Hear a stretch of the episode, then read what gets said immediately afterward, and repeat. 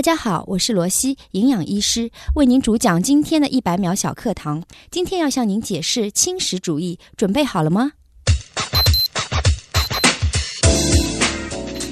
轻食主义是一种简单、轻松、自然、无负担的饮食方式，以清淡、分量少为特征。食物上尽量选择低脂肪、低热量、少糖、少盐，且富含高纤维和营养的食物。轻食以简单、低热量但饱腹感强的食材取代大鱼大肉，是时下流行的健康生活方式。对于正常体重的人来说，在正常的饮食结构上，每天抽出一到两个时段体验轻食，就能让身体更加健康，有利于排出体内的毒素。对于超重和肥胖的人群，可以一周增加到三到四天，但并不推荐每天都进行轻食。而孕妇和未成年人在控制饮食时，则应更加谨慎。另外，选择食物也很重要。一般来说，高纤维的粗粮。蒸煮的肉类以及新鲜蔬菜是每天的菜谱里必备的原料。食用时应该注意搭配，每天选择不同的食材，避免过于单调。像胡萝卜、茄子、彩椒、南瓜等色彩鲜艳的蔬菜所含的维生素较为丰富，而根茎类的蔬菜则含有较多的纤维。再搭配一些乳制品和动植物蛋白，既能满足人体每天的需要，又能够控制总热量的摄入。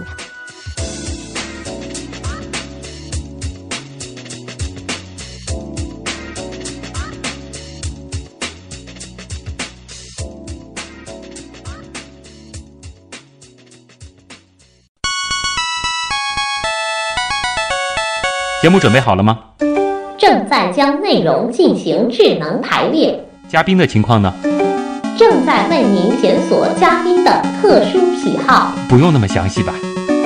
正在为您安装幽默插件。你这是在吐槽吗？正在为您更换全部文字素材。正在删除您的幽默基因，已将节目专业程度调低到百分之三十五。好了好了，马上开始节目吧。正在为您开启极客秀。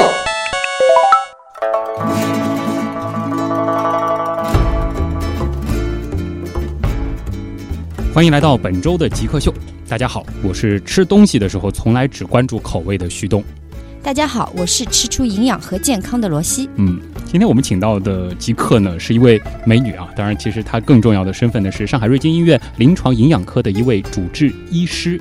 是一位专门帮病人看他吃不吃的健康，或者说是怎么吃才能更健康、更适合他的这个身体的一位医生啊。所以说，今天我们就将和罗西一块儿走进营养的背后，我们来了解什么是营养。那首先，先和罗西一块儿进入极速考场。极速考场，第一题，那也是我们的这个常规题目，就是您如何定义极客？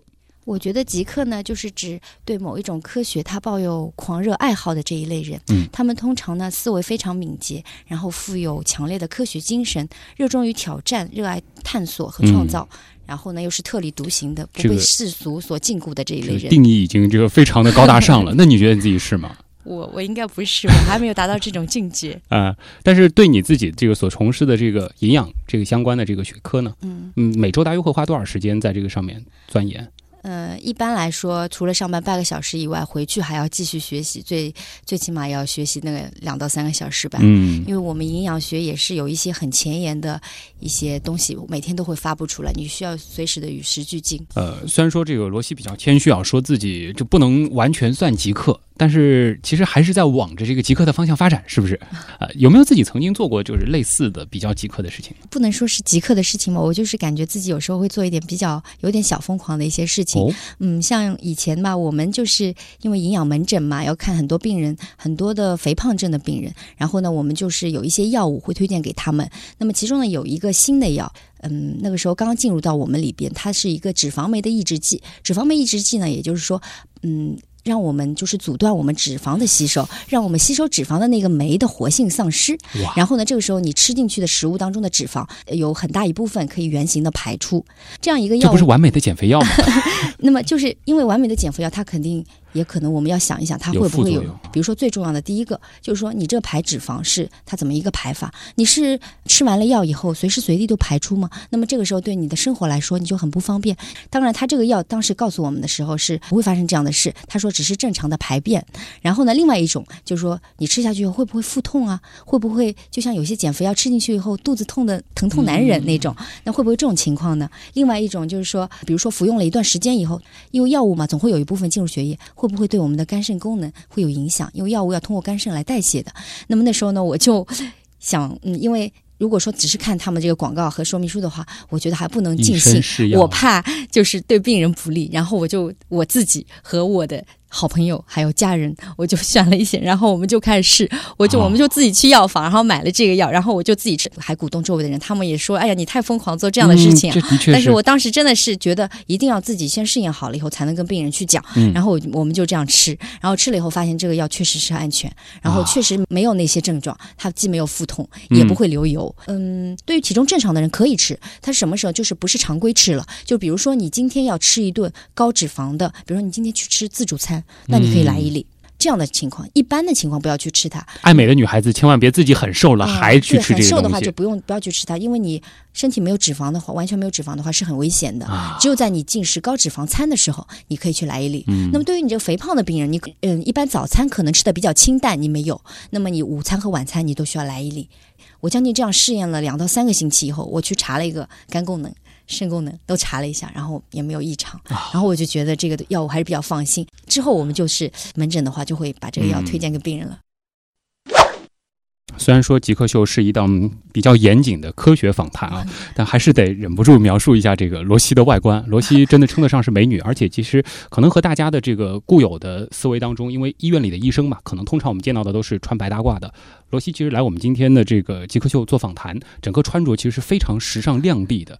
呃，这个是。我们我们可以说是这个医生其实常态说脱了白大褂都是这样，还是说你是属于可能更注重这些呢？嗯，我觉得应该不是吧。我觉得我们的医生，嗯，绝大多数都是非常注重自己的仪表和外观的。我们觉得自己就是打扮的精神面貌好一点的话，首先是对病人的一种尊重，然后呢，让病人的话也会对我们更加信任。所以说你出诊的时候也会略施粉黛一下。嗯，基本上我们现在。有要求，都是大家稍微要有一点淡妆，这样是要捯饬一下。对对对，并不是说一定要这个素颜。嗯嗯嗯，面对病人尽量不素颜吧，就是稍微有一点修饰一下，让自己看上去更有精神一点。可能给这个病人对对对拉近他们的距离。对对，嗯。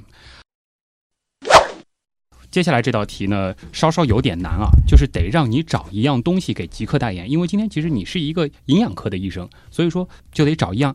营养物质给极客代言，你觉得什么比较合适？其实我开始看到这个，我就觉得有一样东西非常合适，那就是蛋白质。哦，嗯，为什么呢？因为蛋白质是我们脑细胞的它一个主要的成分，然后又是我们脑细胞活动的一兴奋和抑制的一个重要的物质。尤其呢，像有一种酪氨酸和色氨酸这样的氨基酸的蛋白质，它能够很好的激发大脑的活力。如果说呢，我们这个。蛋白质补充足够的话呢，我们的就是说我们的大脑的灵敏性啊，还有我们的注意力和记忆力都会比较好。我觉得像如果说极客这一类人，他们一定是脑蛋白非常 非常丰富的，所以说他们才会是这个思维非常的敏捷。嗯，所以我觉得用蛋白质来代言应该说是比较准确吧。以你的角度给这个极客秀，比如说设计一个 logo，可能就会找一个这个蛋白质的这种分子结构。对对对，这个可能效果会比较好一点。的确也还挺像的啊。而且蛋白质因为它的这个适应性也非常的广。嗯。它有很多很多的形态，对对对，它有很多种氨基酸来组成各种各样的蛋白质。嗯，接下来呢，这个和大家分享一下，你平时喜欢看什么样的书，什么样的电影？嗯，我平时呢，其实比较喜欢看一些老的名著吧。对我印象最深的呢，也就是《老人与海》，应该大家都知道吧？就是讲了一个老渔夫的一个冒险的故事。里边呢，有一句话特别的打动我，就是人能够被毁灭，但是绝不能够被打败。嗯，我觉得我们现在的社会竞争呢是越来越激烈了，我们一定要有一种承受痛苦、不畏失败，最重要的是要挑战自己，要战胜自己，这样呢，你才会成为最后的赢家。那电影呢？电影的话呢，就是我记得二零一零年的时候，筷子兄弟嘛，现在也挺热门的。他们拍摄的一部网络短片叫《老男孩》，就是里面讲述的就是一对嗯从小到大的好友，像肖大宝和王小帅，他们在人到中年的时候呢，重新拾回了年轻时候的梦想，重新登上了舞台，最后呢取得成功的这样一个故事。同样呢，也是一个励志的故事。嗯这个电影里边呢，也讲到了，就是说梦想这个东西，它和经典是一样的，它永远不会因为时间而褪色，而是显得更加珍贵。也许呢，我们这一生可能也是很平凡的，绝大多数人都是比较平凡，但是我们始终不能忘记最初的梦想，因为有梦想了，就会有信仰。说到梦想，而且说到筷子兄弟这个经历，我们知道其实他们之前并不是从事这个歌唱不是从事这个嗯。之前其实只是说有这样一个梦想，啊然后后面啊、呃终终于是重拾了他的梦想。嗯那你如果说再一次给你一个机会，嗯让你可以换一个领域，或者说换一个职业，有没有说少女时代的一些梦想想去追求？其实呢，我小时候是很想做教师。哦，对我就是觉得，嗯，怎么说呢？就是站在山池的讲台上，嗯，培养祖国的花朵，我感觉嗯是一件非常荣耀的事情。然后呢，也一直就是比较喜欢和学生这样打交道嘛，给他们嗯学习这种知识。然后呢，我小时候其实一直是想做教师的，嗯，但是后来，嗯，一方面也是父母的一督促吧，一方面也是自己接触到了一些。那个时候我记得有一档节目，电视节目叫 Discovery，啊里边对吧？那时候放了很多关于医学的一些那个知识啊，什么，嗯，非常被吸引。嗯然后后来报考大学的时候，还是选择了医学。不过其实这个医生他和教师这两个职业还是有很多相像的地方的，更何况很多医生其实还会带学生什么的，其实会有一些这个共通性在里我们我们就是教学医院吧，嗯每年都会有学生在我们这里实习，我们也是要承担这个教学的任务，嗯，所以说说也也是一名教师。如果说哪一天一定让你选择的话，你可能会去考虑这个去做教师。嗯，应该应该应该会吧。嗯，有没有最崇拜的或者是最感谢的人？嗯，我一直很想感谢的，也是我一直崇拜的人，就是我研究生的导师，以及我们现在我们这个临床营养科老的主任，他现在已经退休了，哦是叫曹伟新教授。他呢，应该说是我们这个营养学界的一个学科带头人，嗯可以说是一个泰斗吧。他从八五年到现在三十年了，哦从事这个营养学的这个研究，嗯，然后呢，也是我营养学道路上的引路人。他呢，就是嗯，等于说三十年吧，大半辈子都奉献给了我们营养的事业。然后呢，他的人格力量也是非常伟大，我觉得。嗯对于科学的态度非常精益求精，哦任何小的细枝末节的东西，他都是要搞得非常清楚，嗯弄得非常好。嗯比如说呢，说能有个就是我，嗯，我有一个例子，就是我那时候硕士毕业的时候的论文。其实呢，我们大多数像外科学，他们那些学生嘛，嗯，外科学、内科学的，如果把论文做出来了以后，经过导师最后稍微修改一下，嗯一般来说就毕业了，就发表了。然后我的文章是整整改了三个月，三个月不知道改了十几稿了。任何细小的方面，任何的一点点嗯知识点，我们这个曹主任他都要认真的去审核这个东西是出处在哪里，然后这个东西是不是现在最新的，还是已经可能是比较老的了？现在新的有新的概念。对，非常大。当时可能会不理解，对当时有时候哎觉得好埋怨啊，别人都早，我想我这篇文章这么早就写好了，应该是嗯比较轻松的就可以毕业，没想到这篇文章改到我最后要去论文答辩的时候，哦是非常紧张，我 我就是觉得非常不解。对哎，我现在觉得这种科学的态度，嗯这种严谨的态度，在我们医学上是非常需要的。对对病人，我们不能差之毫厘的，就可嗯能有严重的后果。其实这个回过头来想想，还是非常感谢这位曹教授。感谢曹教授。嗯，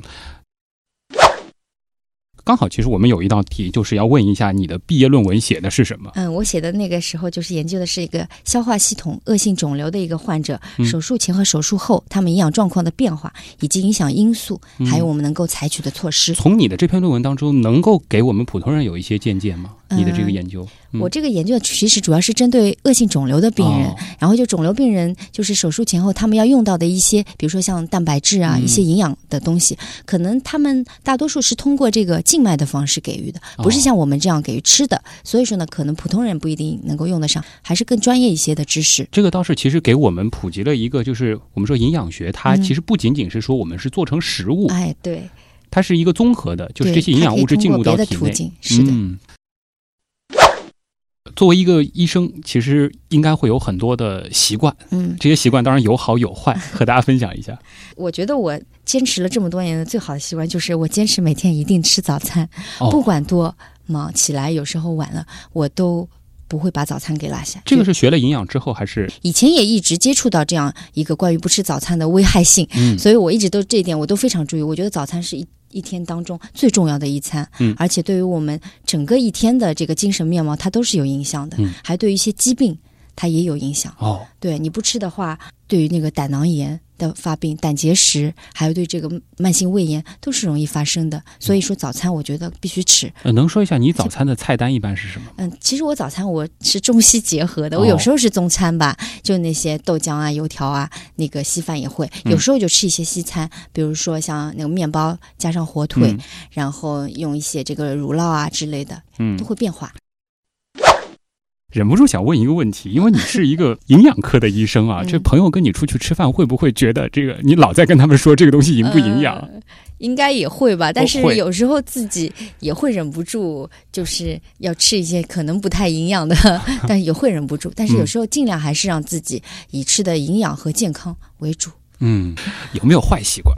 坏习惯不知道熬夜算不算？我是可能每天晚上都会睡得比较晚。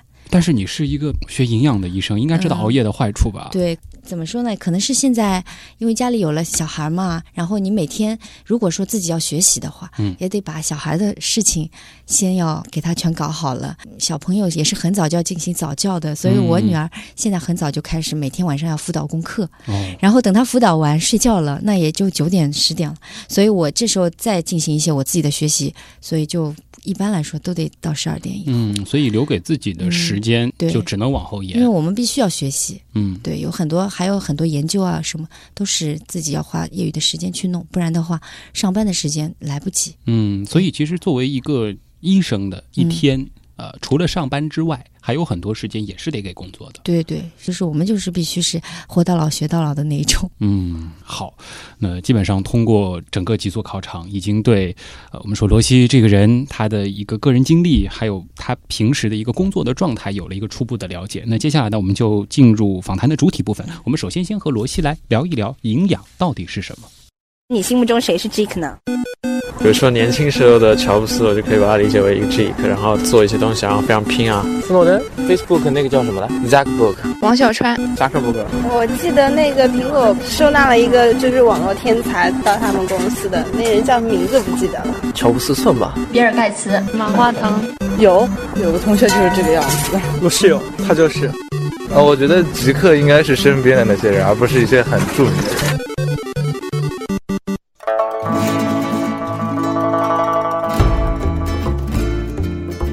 欢迎回来，这里是极客秀，我是吃东西从来只关注口味的旭东。我是吃出营养和健康的罗西。嗯，今天我们请到的是上海瑞金医院临床营养科的一位主治医师罗西罗医生啊。罗西既然是天天跟营养打交道的，那在这儿还是得给大家科普一下最基础的这个名词——营养到底是什么？营养呢，我们分为营和养两个字来说嗯。营呢就是谋求，养就是养料，所以呢，营养也就是指我们人体消化、吸收和利用食物以及营养物质的消化过程，也是人类从外界获取食物满足自身生理需要的一个过程。它就包括摄取食物、消化、吸收以及食物的体内利用这几部分。哦，所以说我们不能简单的说这个营养它就是养嗯，啊、具体是有哪些食物，它含有哪些物质，而怎么样去摄入，其实这是非常重要的对，这也有。啊。那么什么是营养学呢？那么营养学呢，就是研究食物对我们人体作用的一个科学。营养学呢，在其发展的过程当中，不仅包括了食物进入机体内的消化、吸收和利用的变化过程，还包括指导人群如何选择食物，以保证机体的正常生长、发育和繁衍。所以呢，营养学除了其生物学的意义以外，还包括社会和经济的意义。哦，它的这个范围其实不仅仅嗯是在这个医学这个领域里。对，嗯还包括你如何去选择对你啊人体有利的这个食物。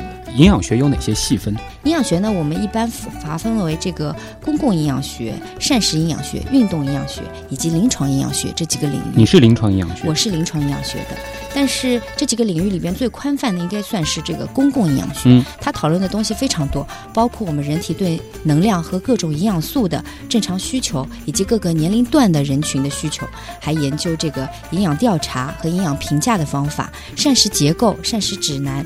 编制这个膳食的计划和嗯。食谱，还有对于这个普通人群的营养教育啊、营养咨询的方法等等，所以说它包含的东西非常的多。嗯，所以说这个不同的这个营养学细分当中，他们彼此中间还是有很多交集的。对，像膳食营养学，它其实也是公共营养学其中的一个部分，嗯对吧？因为公共营养学它包括膳食，像运动营养学的话，它其实就是目前比较流行的，专门是针对这个运动员的，嗯还有针对这个需要练肌肉健美的那个人群，他们的这个营养的特殊的需要，来提高他们这个运动能力，促进体力恢复，嗯还有就是预防他们一个疾病的一个这样一门科学了。对，这个其实有减肥或者是健身经历的朋友应该都知道啊，这个三分练七分吃，很多时候吃会更重要一些啊。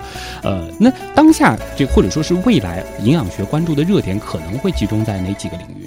嗯，像我们现在吧，其实我们最集中的应该是研究还有更新这个符合我们中国人这样一个饮食习惯，并且呢是与时俱进的一个中国居民的一个膳食营养指南。嗯，这个东西我们是一直在研究，然后一直在不断的更新，每过几年它就会推出一版新的。嗯，那么这个内容呢，其实是非常贴近生活的，是指导我们嗯普通人群他生活中的饮食。因为随着这个目前的现在的经济发展和我们生活的改善呢，人们呢倾向于更多的使用很多西方化和富裕型的这个膳食，和以前的膳食结构呢是差别很多的。像现在我们食用这个动物型的食品，还有精致糖类的食品，像饮料啊这类的摄食不断的增加，这种是饮食方式呢，它提供的能量啊和脂肪啊嗯都是过高的，而膳食纤维呢是过低的，对于许多像现在这个富贵病、慢性病、心脑血管的疾病的预防都是非常不利的。嗯，因此呢，我们现在研究的就是这样一个膳食的指南。所以说不同的人种之间，他们的确对对食物的这个营养需求是不一样的。对对对，现在就的确是有这方面的研究是证实这个说法西化的这样一个饮食的话，对于我们中国人的这个健康其实是不利的。哦。好，说到这个饮食习惯、饮食健康啊，这我就不由得想起各种各样的网上的这种这个小贴士、小百科了。其实去搜索一些这种，呃我们说很多网站的这个科技版，或者说是一些这个探索版面，经常会出现各种各样的这个小文章。比如说胡萝卜需要用油炒一下，营养才能被吸收，这个是真的吗？嗯，这个是对的，哦因为胡萝卜里边它有个贝塔胡萝卜素，它这个呢就是维生素 A 的一种，它呢嗯是一种脂溶性的维生素。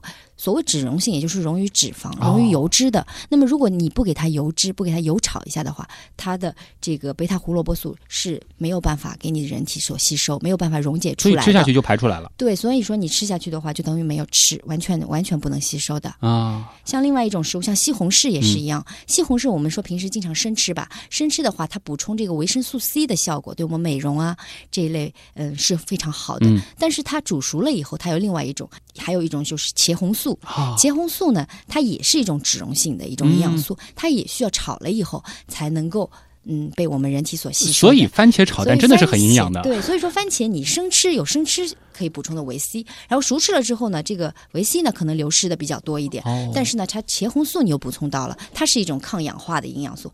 我们现在也经常会说的，抗氧化的食物对于我们人体抗衰老啊，这种都是非常需要的。所以说，我们番茄可以两吃，有时候生吃，有时候熟吃、嗯或者说先拌个沙拉，哎然后再炒个这个番茄炒蛋之类的。对 都哎可以，。挺类似的营养学的这个窍门还有吗？还有其实很多，啊比如说像牛奶吧，嗯牛奶的话，我们煮的话一定只能煮，有时候冬天觉得牛奶太凉了，嗯会煮一下，一定是只能煮到温的，千万不能开，哦不能烫。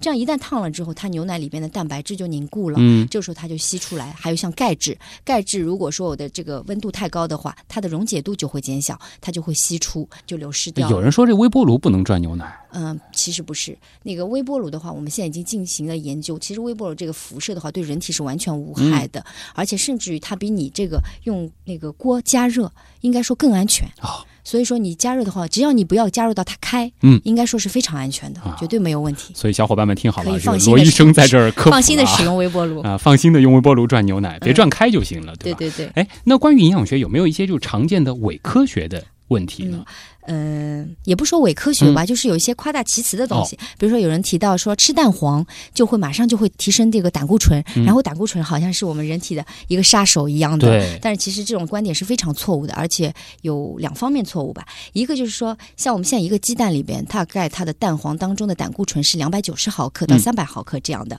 嗯，的确是比较高啊。但是我们吃进去的胆固醇，其实它不是完全都是被吸收到血液当中。我们人体对于这个动物胆固醇的吸收率，其实仅有百分之二十到百分之三十，有很大一部对分，有很大一部分是要排泄掉的。然后我们正常人每天所需要的胆固醇是三百毫克。也就是说，你一个鸡蛋，如果我是三百毫克胆固醇，它吸收六十到九十毫克嘛，其实还是远远的低于我们每天的需要量。嗯，那么我们人体其实是非常需要胆固醇，不能没有胆固醇的啊。它呢，就是说过量可能是会沉积到血管里边，会引发一些心血管的疾病。但是如果减少的话呢，也是不行的啊。它参与我们这个人体正常的这个细胞膜的组成，嗯我们每个细胞的细胞膜都要有这个胆固醇，然后呢，还有合成我们的胆汁酸，合成我们这个人体的维生素 D，还有一些载体的激素。因此呢，其实胆固醇对我们是非常重要的。所以也是人体必须的营养物，质啊。所以说我们如果是代谢正常的一个人的话，每天吃一个鸡蛋是非常放心的，嗯，还不够呢，你还需要一点别的来。其实我倒是想到了，就是说，凡是我们觉得好吃的东西，其实都是身体会比较对希望摄取的东西。对对对对。所以说，每一种食物它嗯都有它存在的一个道理，它都有你摄入的它的营养的要求，包括其实大家现在感觉好像很反感的胆固醇啊、啊脂肪啊这一类的东西，就是很多网上的可能有一些错误的信息吧，嗯让大家造成了这样一种观点。嗯，还有像现在讲到，就是说饭后吃。呃，一小时之内吃水果等于慢性自杀这样一种讲啊法，也不是说他这种讲法完全错，但是我觉得慢性自杀肯定是夸大其词的，没有这么严重。主要呢就是说，因为食物一般在我们胃内要停留，就是我们吃下去食物以后要两个小时左右，它才能从胃然后开始排到小肠里边，也就是嗯在胃里边它要待两个小时。那么水果呢，它排空是很快的，一般你吃到胃里以后，很快它就能够排空到那个小肠里边了。哦那么我们都知道，那个两小时，那么你在一小时之内摄入的水果的时候呢，它这个水果和你之前的大量的食物，它就混合到一起了。首先，你就加重了你这个胃的这个消化吸收的一个负担。嗯然后呢，我们都知道吃完。餐以后，我们胃里面会分泌大量的胃酸出来。那么胃酸呢，它是这个酸性比较强的。那么水果在酸性的环境下，很容易就是有一个腐败啊、发酵啊这样一个过程。那么不利于你对于水果的这样一个吸收，也不利于你对食物的这个消化吸收。嗯，所以说这个嗯传传言吧，它是有一定的这个道理，但是太夸张了。但是你真的这样吃，它肯定不会慢性自杀，可能就是消化会比较差一点。嗯另外就是会让你感觉有点不舒服，因为容易产气。嗯，它酸性了以后就容易产生这个二氧化碳，你会觉得肚子胀啊那种感觉嗯会。呀，真的很精彩啊！还想听这个 罗西罗医生能够给大家多讲一点。放心，我们的访谈还在继续，先进一段广告，我们下半部分继续和罗西一块来聊营养。